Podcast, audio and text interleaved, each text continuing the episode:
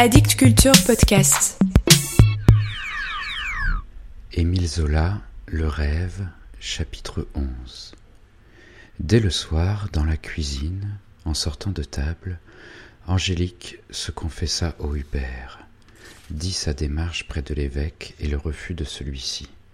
Elle était toute pâle, mais très calme. Hubert fut bouleversé. Eh quoi? Déjà, sa chère enfant souffrait. Elle aussi était frappée au cœur. Il en avait des larmes plein les yeux, dans sa parenté de passion avec elle, cette fièvre de l'au-delà qui les emportait si aisément ensemble, au moindre souffle. Ah. Ma pauvre chérie, pourquoi ne m'as tu pas consulté? Je serais allé avec toi, j'aurais peut-être fléchi mon Seigneur. D'un regard, Hubertine le fit taire. Il était vraiment déraisonnable. Ne valait-il pas mieux saisir l'occasion pour enterrer ce mariage impossible? Elle prit la jeune fille entre ses bras, elle la baisa tendrement au front. Alors, c'est fini, mignonne, bien fini. Angélique d'abord ne parut pas comprendre. Puis les mots lui revinrent de loin. Elle regarda devant elle, comme si elle eût interrogé le vide, et elle répondit Sans doute, mère. En effet, le lendemain, elle s'assit à son métier, elle broda de son air habituel. Sa vie d'autrefois reprenait, elle semblait ne point souffrir. Aucune allusion d'ailleurs, pas un regard vers la fenêtre, à peine un reste de pâleur le sacrifice parut accompli. Hubert lui-même le crut, se rendit à la sagesse d'Hubertine, travailla à écarter Félicien qui, n'osant encore se révolter contre son père, s'enfiévrait au point de ne plus tenir la promesse qu'il avait faite d'attendre, sans tâcher de revoir Angélique. Il lui écrivit, et les lettres furent interceptées. Il se présenta un matin, et ce fut Hubert qui le reçut. L'explication les désespéra autant l'un que l'autre, tellement le jeune homme montra sa peine lorsque le brodeur lui dit le calme convalescent de sa fille, en le suppliant d'être loyal, de disparaître, pour ne pas la rejeter au trouble affreux du dernier mois. Félicien s'engagea de nouveau à la patience, mais il refusa violemment de reprendre sa parole. Il espérait toujours convaincre son père, il attendrait, il laisserait les choses en l'état avec les Voincourt, où il dînait deux fois la semaine, dans l'unique but d'éviter une rébellion ouverte. Et, comme il partait, il supplia Hubert d'expliquer à Angélique pourquoi il consentait au tourment de ne pas la voir. Il ne pensait qu'à elle, tous ses actes n'avaient d'autre fin que de la conquérir. Hubertine, quand son mari lui rapporta cet entretien, devint grave. Puis, après un silence, Répéteras-tu à l'enfant ce qu'il t'a chargé de lui dire? Je le devrais. Elle le regarda fixement, déclara ensuite Agis selon ta conscience. Seulement, il s'illusionne, il finira par plier sous la volonté de son père, et ce sera notre pauvre chère fillette qui en mourra. Alors, Hubert, combattu, plein d'angoisse, hésita, se résigna à ne répéter rien. D'ailleurs, chaque jour, il se rassurait un peu lorsque sa femme lui faisait remarquer l'attitude tranquille d'Angélique. Tu vois bien que la blessure se ferme. Elle oublie? Elle n'oubliait pas. Elle attendait, elle aussi, simplement. Toute espérance humaine était morte elle en revenait à l'idée d'un prodige. Il s'en produirait sûrement un, si Dieu la voulait heureuse. Elle n'avait qu'à s'abandonner entre ses mains. Elle se croyait punie par cette nouvelle épreuve de ce qu'elle avait essayé de forcer sa volonté en importunant mon Seigneur. Sans la grâce, la créature était débile, incapable de victoire. Son besoin de la grâce la rendait à l'humilité, à la seule espérance du secours de l'invisible, n'agissant plus, laissant agir les forces mystérieuses épandues à son entour.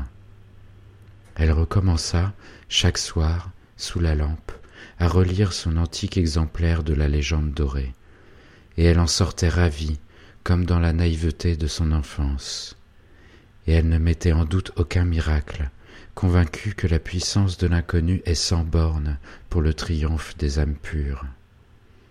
Justement, le tapissier de la cathédrale était venu commander au Hubert un panneau de très riche broderie pour le siège épiscopal de Monseigneur.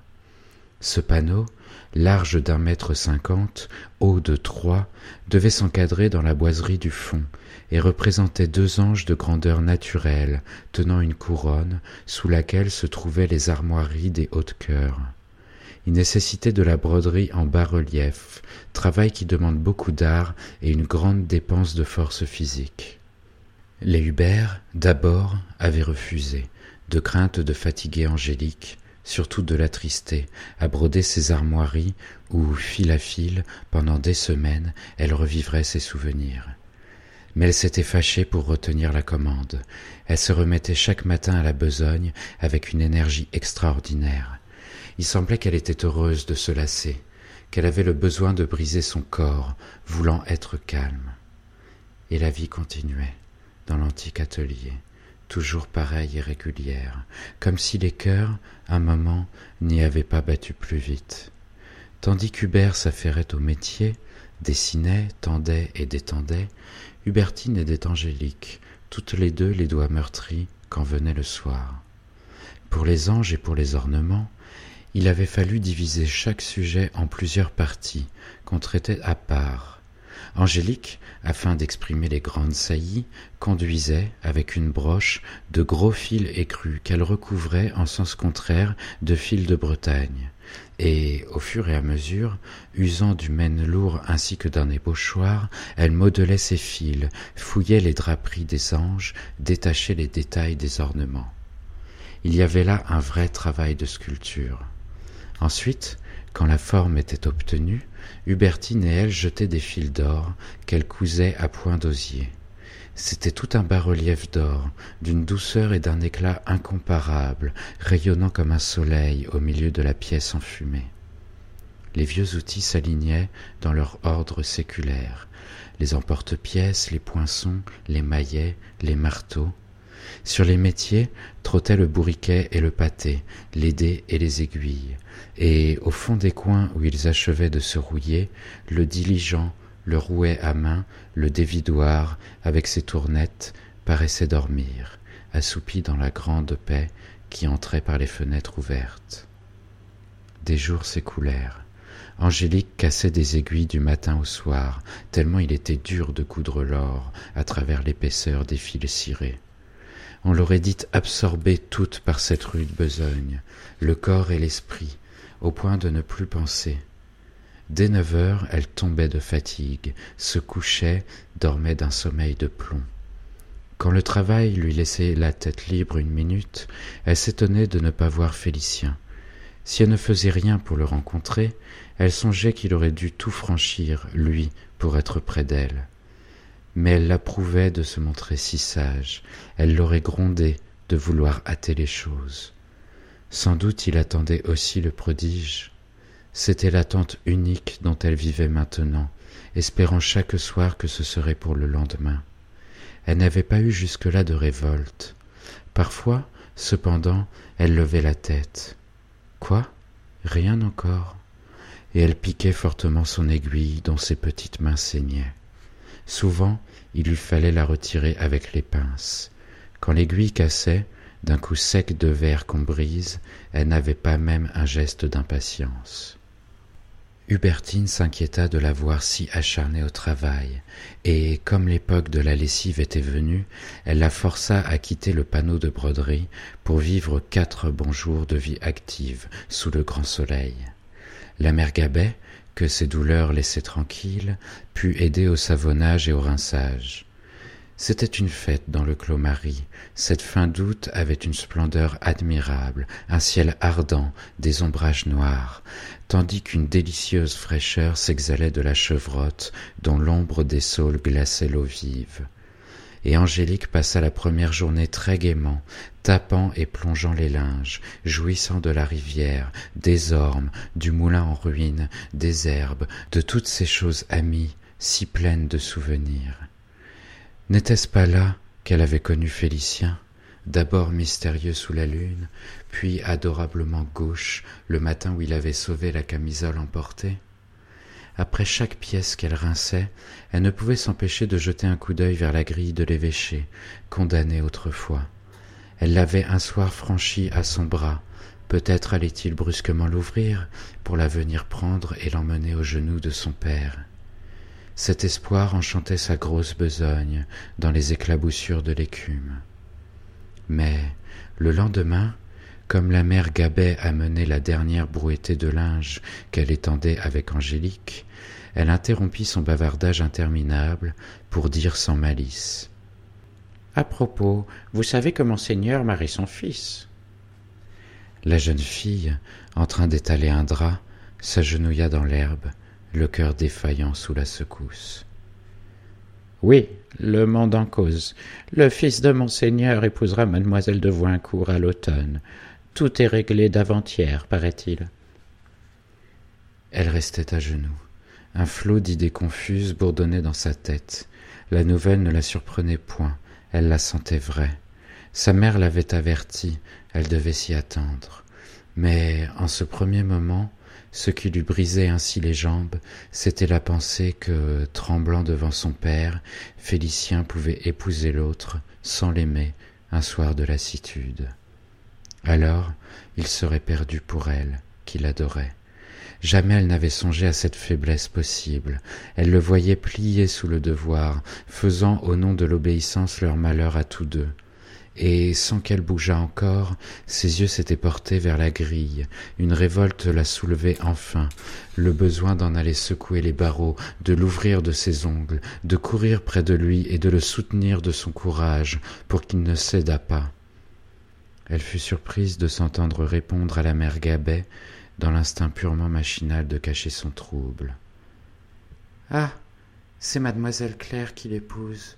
Elle est très belle, on l'a dit très bonne. Sûrement, dès que la vieille femme serait partie, elle irait le rejoindre.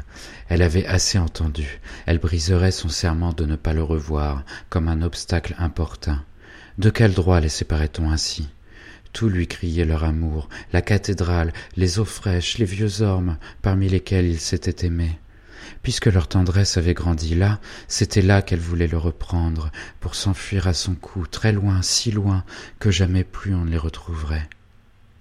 Ça y est, dit enfin la mère Gabet, qui venait de pendre à un buisson les dernières serviettes. Dans deux heures, ce sera sec. Bien le bonsoir, mademoiselle, puisque vous n'avez que faire de moi. Maintenant, debout au milieu de cette floraison de linge éclatant sur l'herbe verte, Angélique songeait à cet autre jour où, dans le grand vent, parmi le claquement des draps et des nappes, leur cœur s'était donné, si ingénu. Pourquoi avait-il cessé de venir la voir? Pourquoi n'était-il pas à ce rendez-vous dans cette gaieté saine de la lessive? Mais tout à l'heure, quand elle le tiendrait entre ses bras, elle savait bien qu'il n'appartiendrait plus qu'à elle seule. Elle n'aurait pas même besoin de lui reprocher sa faiblesse, il lui suffirait de s'être montré pour qu'il retrouvât la volonté de leur bonheur. Il oserait tout, elle n'avait qu'à le rejoindre, dans un instant. Une heure se passa, et Angélique marchait à pas ralenti entre les lignes, toute blanche elle-même de l'aveuglant reflet du soleil et une voix confuse s'élevait dans son être, grandissait, l'empêchait d'aller là-bas, à la grille.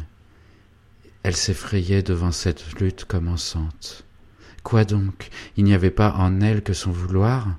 Une autre chose qu'on y avait mise sans doute la contrecarrait, bouleversait la bonne simplicité de sa passion. C'était si simple de courir à celui qu'on aime, et elle ne le pouvait déjà plus, le tourment du doute la tenait, elle avait juré, puis ce serait très mal peut-être.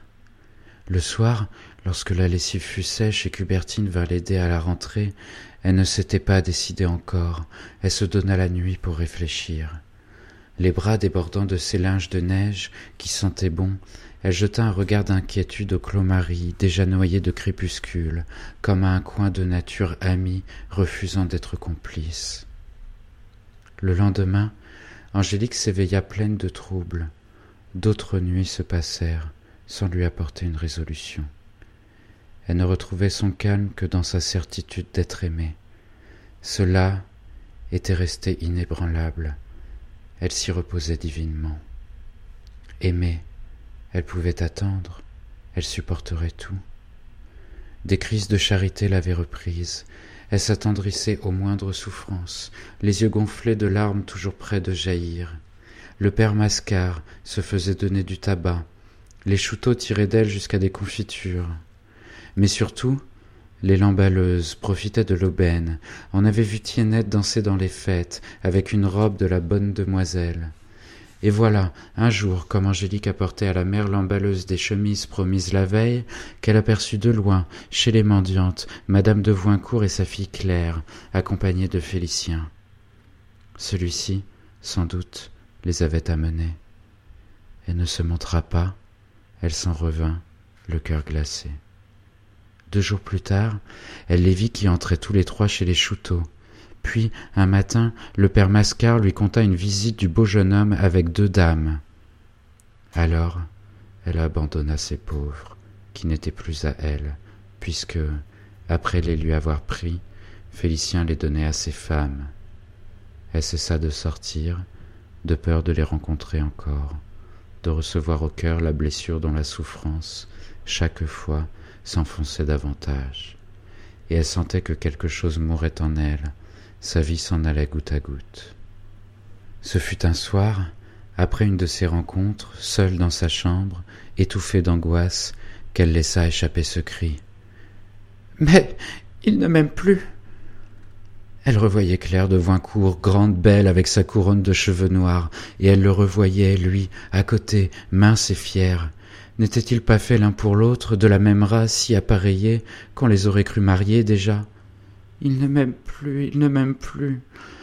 Cela éclatait en elle avec un grand bruit de ruine. Sa foi ébranlée, tout croulait, sans qu'elle retrouvât le calme d'examiner, de discuter froidement les faits. Elle croyait la veille, elle ne croyait plus à cette heure. Un souffle, sorti, elle ne savait d'où, avait suffi. Et d'un coup, elle était tombée à l'extrême misère qui est de ne se croire pas aimée. Il le lui avait bien dit autrefois, c'était l'unique douleur, l'abominable torture. Jusque-là, elle avait pu se résigner, elle attendait le miracle.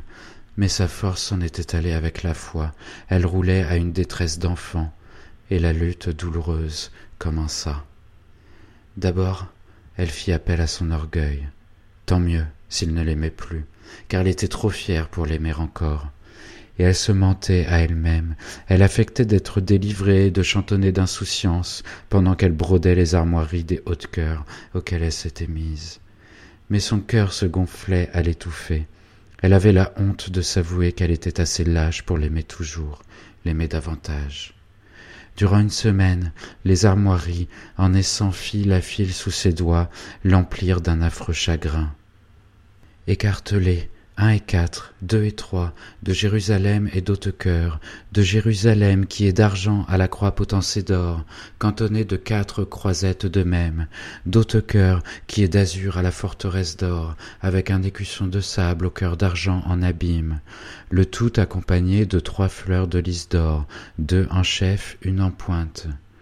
Les émaux étaient faits de cordonnets, les métaux de fil d'or et d'argent.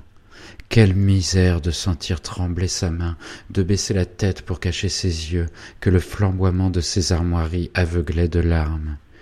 Elle ne songeait qu'à lui, elle l'adorait dans l'éclat de sa noblesse légendaire. Et lorsqu'elle broda la devise, si Dieu veut, je veux, en soie noire sur une banderole d'argent, elle comprit bien qu'elle était son esclave, que jamais plus elle ne se reprendrait. Ses pleurs l'empêchaient de voir, tandis que, Machinalement, elle continuait à piquer l'aiguille. Alors, ce fut pitoyable. Angélique aima en désespéré, se débattit dans cet amour sans espoir qu'elle ne pouvait tuer. Toujours elle voulait courir à Félicien, le reconquérir en se jetant à son cou. Et toujours, la bataille recommençait. Parfois, elle croyait avoir vaincu. Il se faisait un grand silence en elle. Il lui semblait se voir, comme elle aurait vu une étrangère, toute froide, agenouillée en fille obéissante, dans l'humilité du renoncement. Ce n'était plus elle, c'était la fille sage qu'elle devenait, que le milieu et l'éducation avaient faite. Puis un flot de sang montait, l'étourdissait. Sa belle santé, sa jeunesse ardente galopait en cavale échappée. Et elle se retrouvait avec son orgueil et sa passion, tout à l'inconnu violent de son origine. Pourquoi donc aurait-elle obéi? Il n'y avait pas de devoir, il n'y avait que le libre désir. Déjà, elle apprêtait sa fuite, calculait l'heure favorable pour forcer la grille du jardin de l'évêché. Mais déjà aussi, l'angoisse revenait, un sourd malaise, le tourment du doute. Si elle cédait au mal, elle en aurait l'éternel remords. Des heures, des heures abominables se passaient au milieu de cette incertitude du parti à prendre, sous ce vent de tempête qui, sans cesse, la rejetait de la révolte de son amour à l'horreur de la faute.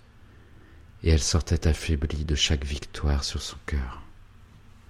Un soir, au moment de quitter la maison pour aller rejoindre Félicien, elle songea brusquement à son livret d'enfant assisté, dans la détresse où elle était de ne plus trouver la force de résister à sa passion. Elle le prit au fond du bahut, le feuilleta, se souffleta à chaque page de la bassesse de sa naissance, affamée d'un ardent besoin d'humilité. Père et mère inconnus, pas de nom, rien qu'une date et un numéro, l'abandon de la plante sauvage qui pousse au bord du chemin et les souvenirs se levaient en foule, les prairies grasses de la Nièvre, les bêtes qu'elle y avait gardées, la route plate de Soulanges où elle marchait pieds nus, maman Nini qui la giflait quand elle volait des pommes. Des pages surtout réveillaient sa mémoire, celles qui constataient, tous les trois mois, les visites du sous-inspecteur et du médecin, des signatures accompagnées parfois d'observations et de renseignements, une maladie dont elle avait failli mourir, une réclamation de sa nourrice au sujet de souliers brûlés, des mauvaises notes pour son caractère indomptable. C'était le journal de sa misère. Mais une pièce acheva de la mettre en larmes, le procès verbal constatant la rupture du collier qu'elle avait gardé jusqu'à l'âge de six ans. Elle se souvenait de l'avoir exécré d'instinct, ce collier fait d'olive en os, enfilé sur une ganse de soie, et que fermait une médaille d'argent, portant la date de son entrée et son numéro. Elle le devinait un collier d'esclave, elle l'aurait rompu de ses petites mains sans la terreur des conséquences. Puis, l'âge venant, elle s'était plainte qu'il l'étranglait. Pendant un an encore, on le lui avait laissé. Aussi, quelle joie lorsque le sous-inspecteur avait coupé la ganse en présence du maire de la commune, remplaçant ce signe d'individualité par un signalement en forme, où étaient déjà ses yeux couleur de violette, ses fins cheveux d'or. Et, pourtant, elle le sentait toujours à son cou ce collier de bête domestique qu'on marque pour la reconnaître. Il lui restait dans la chair, elle étouffait. Ce jour-là, à cette page, L'humilité revint, affreuse, la fit remonter dans sa chambre sanglotante, indigne d'être aimée. Deux autres fois, le livret la sauva. Ensuite, lui-même fut sans force contre ses révoltes. Maintenant, c'était la nuit que les crises de tentation la tourmentaient. Avant de se coucher, pour purifier son sommeil, elle s'imposait de relire la légende. Mais le front entre les mains, malgré son effort, elle ne comprenait plus. Les miracles la stupéfiaient, elle ne percevait qu'une fuite décolorée de fantômes. Puis, dans son grand lit, après un anéantissement de plomb, une angoisse brusque l'éveillait en sursaut, au milieu des ténèbres. Elle se dressait, éperdue, s'agenouillait parmi les draps rejetés, la sueur aux tempes, toute secouée d'un frisson. Et elle joignait les mains, et elle bégayait. Mon Dieu, pourquoi m'avez-vous abandonné Car sa détresse était de se sentir seule à ces moments, dans l'ombre. Elle avait rêvé de Félicien, elle tremblait de s'habiller, d'aller le rejoindre sans que personne fût là pour l'en empêcher. C'était la grâce qui se retirait d'elle. Dieu cessait d'être à son entour, le milieu l'abandonnait. Désespérément, elle appelait l'inconnu, elle prêtait l'oreille à l'invisible. Et l'air était vide, plus de voix chuchotantes, plus de frôlements mystérieux. Tout semblait mort, le clos-marie, avec la chevrotte, les saules, les herbes, les ormes de l'évêché, et la cathédrale elle-même. Rien ne restait des rêves qu'elle avait mis là, le vol blanc des vierges, en s'évanouissant, ne laissait des choses que le sépulcre. Elle en agonisait d'impuissance, désarmée, en chrétienne de la primitive Église que le péché héréditaire terrasse dès que cesse le secours du surnaturel. Dans le morne silence de ce coin protecteur, elle l'écoutait renaître et hurler, cette hérédité du mal, triomphante de l'éducation reçue. Si, deux minutes encore, aucune aide ne lui arrivait des forces ignorées, si les choses ne se réveillaient et ne la soutenaient, elle succomberait certainement, elle irait à sa perte. Mon Dieu, mon Dieu, pourquoi m'avez-vous abandonnée? Et, à genoux au milieu de son grand lit, toute petite, délicate, elle se sentait mourir. Puis, chaque fois, jusqu'à présent, à la minute de son extrême détresse, une fraîcheur la soulageait. C'était la grâce qui avait pitié, qui entrait en elle lui rendre son illusion. Elle sautait pieds nus sur le carreau de la chambre, elle courait à la fenêtre dans un grand élan, et là, elle entendait de nouveau les voix, des ailes invisibles effleuraient ses cheveux, le peuple de la légende sortait des arbres et des pierres, l'entourait en foule sa pureté, sa bonté, tout ce qu'il y avait d'elle dans les choses, lui revenait et la sauvait. Dès lors elle n'avait plus peur, elle se savait garder. Agnès était de retour, en compagnie des vierges, errantes et douces, dans l'air frissonnant. C'était un encouragement lointain, un long murmure de victoire qui lui parvenait, mêlé au vent de la nuit. Pendant une heure, elle respirait cette douceur calmante, mortellement triste, affermie en sa volonté d'en mourir plutôt que de manquer à son serment. Enfin, brisée, elle se rendormait avec la crainte de la crise du lendemain, tourmentée toujours de cette idée qu'elle finirait par succomber si elle s'affaiblissait ainsi à chaque fois. Une langueur, en effet, épuisait Angélique depuis qu'elle ne se croyait plus aimée de Félicien. Elle avait la blessure au flanc, elle en mourait un peu, à chaque heure, discrète, sans une plainte.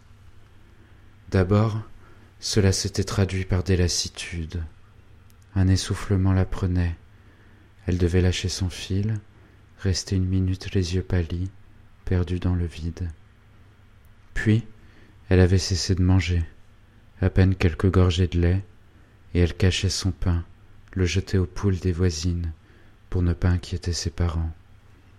Un médecin appelé, n'ayant rien découvert, accusait la vie trop cloîtrée, se contentait de recommander l'exercice.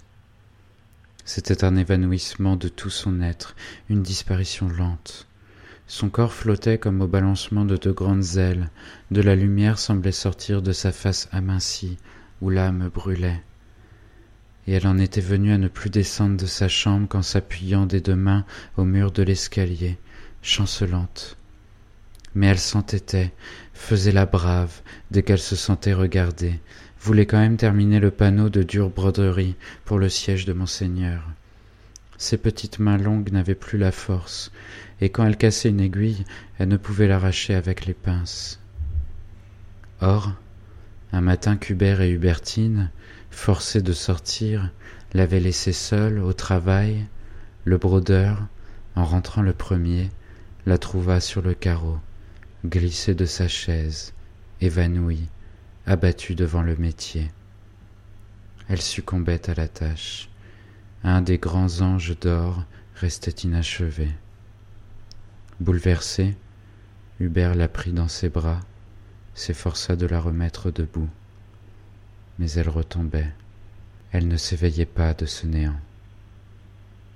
Ma chérie, ma chérie, réponds-moi de grâce.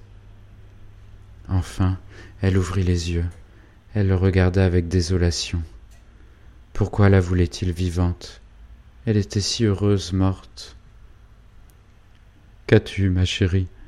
Tu nous as donc trompés? Tu l'aimes donc toujours? Elle ne répondait pas. Elle le regardait de son air d'immense tristesse. Alors, d'une étreinte désespérée, il la souleva, il la monta dans sa chambre, et quand il l'eut posée sur le lit, si blanche, si faible, il pleura de la cruelle besogne qu'il avait faite sans le vouloir, en écartant d'elle celui qu'elle aimait. Je te l'aurais donné, moi.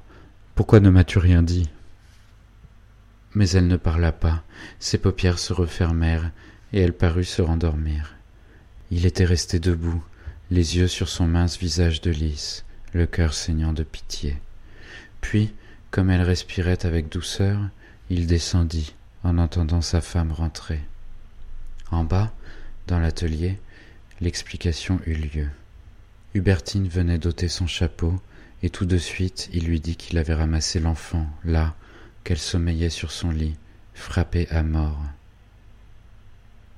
Nous nous sommes trompés, elle songe toujours à ce garçon, et elle en meurt. Ah, si tu savais le coup que j'ai reçu, le remords qui me déchire, depuis que j'ai compris, et que je l'ai porté là-haut, si pitoyable. C'est notre faute. Nous les avons séparés par des mensonges. Quoi? Tu la laisserais souffrir? Tu ne dirais rien pour la sauver? Hubertine, comme Angélique, se taisait le regardait de son grand air raisonnable, toute pâle de chagrin. Et lui, le passionné que cette passion souffrante jetait hors de son habituelle soumission, ne se calmait pas, agitait ses mains fiévreuses. Eh bien, je parlerai, moi, je lui dirai que Félicien l'aime, que c'est nous autres qui avons eu la cruauté de l'empêcher de revenir, en le trompant lui aussi. Chacune de ces larmes maintenant va me brûler le cœur. Ce serait un meurtre dont je me sentirais complice. Je veux qu'elle soit heureuse, oui, heureuse quand même, par tous les moyens. Il s'était approché de sa femme, il osait crier sa tendresse révoltée, s'irritant davantage du silence triste qu'elle gardait. Puisqu'ils s'aiment, ils sont les maîtres, il n'y a rien au-delà, quand on aime et qu'on est aimé. Oui, par tous les moyens, le bonheur est légitime. Enfin, Hubertine parla, de sa voix lente, debout, immobile. Qu'ils nous la prennent, n'est-ce pas? Qu'ils l'épousent malgré nous, malgré son père C'est ce que tu leur conseilles Tu crois qu'ils seront heureux ensuite, que l'amour suffira? Et, sans transition, de la même voix navrée, elle poursuivit. En revenant, j'ai passé devant le cimetière, un espoir m'y a fait entrer encore. Je me suis agenouillé une fois de plus à cette place usée par nos genoux, et j'y ai prié longtemps. Hubert avait pâli. Un grand froid emportait sa fièvre. Certes, il la connaissait, la tombe de la mère obstinée, où ils étaient allés si souvent pleurer se soumettre, en s'accusant de leur désobéissance, pour que la morte leur fît grâce du fond de la terre. Et il restait là des heures, certains de sentir en eux fleurir cette grâce si jamais elle leur était accordée.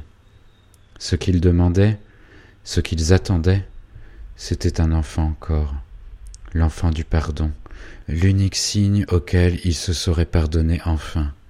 Mais rien n'était venu. La mer froide et sourde les laissait sous l'inexorable punition, la mort de leur premier enfant, qu'elle avait pris et emporté, qu'elle refusait de leur rendre. J'ai prié longtemps, répéta Hubertine. J'écoutais si rien ne tressaillait. Anxieux, Hubert l'interrogeait du regard. Et rien, non, rien n'est monté de la terre, rien n'a tressailli en moi. Ah, c'est fini, il est trop tard, nous avons voulu notre malheur. Alors, il trembla, il demanda Tu m'accuses? Oui, tu es le coupable. J'ai commis la faute aussi en te suivant. Nous avons désobéi toute notre vie, en a été gâtée. Et tu n'es pas heureuse? Non, je ne suis pas heureuse. Une femme qui n'a point d'enfant n'est pas heureuse. Aimer n'est rien. Il faut que l'amour soit béni. Il était tombé sur une chaise, épuisé, les yeux gros de larmes. Jamais elle ne lui avait reproché ainsi la plaie vive de leur existence et elle, qui revenait si vite et le consolait lorsqu'elle l'avait blessé d'une allusion involontaire, cette fois le regardait souffrir, toujours debout, sans un geste, sans un pas vers lui. Il pleura, il cria, au milieu de ses pleurs. Ah. La chère enfant là-haut, c'est elle que tu condamnes. Tu ne veux pas qu'il l'épouse comme je t'ai épousé, et qu'elle souffre ce que tu as souffert. Elle répondit d'un signe de tête, simplement, dans toute la force et la simplicité de son cœur. Mais, tu le disais toi-même, la pauvre chère fillette en mourra. Veux-tu donc sa mort? Oui, sa mort, plutôt qu'une vie mauvaise. Il s'était redressé, frémissant, et il se réfugia entre ses bras, et tous deux sanglotèrent. Longtemps ils s'étreignirent. Lui se soumettait, elle, maintenant, devait s'appuyer à son épaule pour retrouver assez de courage. Ils en sortirent désespérés et résolus, enfermés dans un grand et poignant silence, au bout duquel, si Dieu le voulait, était la mort consentie de l'enfant. À partir de ce jour, Angélique dut rester dans sa chambre. Sa faiblesse devenait telle qu'elle ne pouvait descendre l'atelier. Tout de suite, sa tête tournait, ses jambes se dérobaient. D'abord, elle marcha, voyagea jusqu'au balcon, en s'aidant des meubles. Puis, il lui fallut se contenter d'aller de son lit à son fauteuil. La course était longue, elle ne la risquait que le matin et le soir, épuisée. Pourtant, elle travaillait toujours, abandonnant la broderie en bas-relief, trop rude, brodant des fleurs en soie nuancées. Et elle les brodait d'après nature, un bouquet de fleurs sans parfum qui la laissait calme, des hortensias et des roses trémières. Le bouquet fleurissait dans un vase. Souvent elle se reposait longuement à le regarder, car la soie si légère pesait lourd à ses doigts. En deux journées, elle n'avait fait qu'une rose, toute fraîche, éclatante sur le satin mais c'était sa vie. Elle tiendrait l'aiguille jusqu'au dernier souffle. Fondue de souffrance, amincie encore, elle n'était plus qu'une flamme pure et très belle. À quoi bon lutter davantage, puisque Félicien ne l'aimait pas? Maintenant, elle mourait de cette conviction. Il ne l'aimait pas, peut-être ne l'avait-il jamais aimée. Tant qu'elle avait eu des forces, elle s'était battue contre son cœur, sa santé, sa jeunesse qui la poussait à courir le rejoindre. Depuis qu'elle se trouvait clouée là, elle devait se résigner. C'était fini. Un matin, comme Hubert l'installait dans son fauteuil, en posant sur un coussin ses petits pieds inertes, elle dit avec un sourire Ah, je suis bien sûre d'être sage à présent et de ne pas me sauver. Hubert se hâta de descendre, suffoqué, craignant d'éclater en larmes.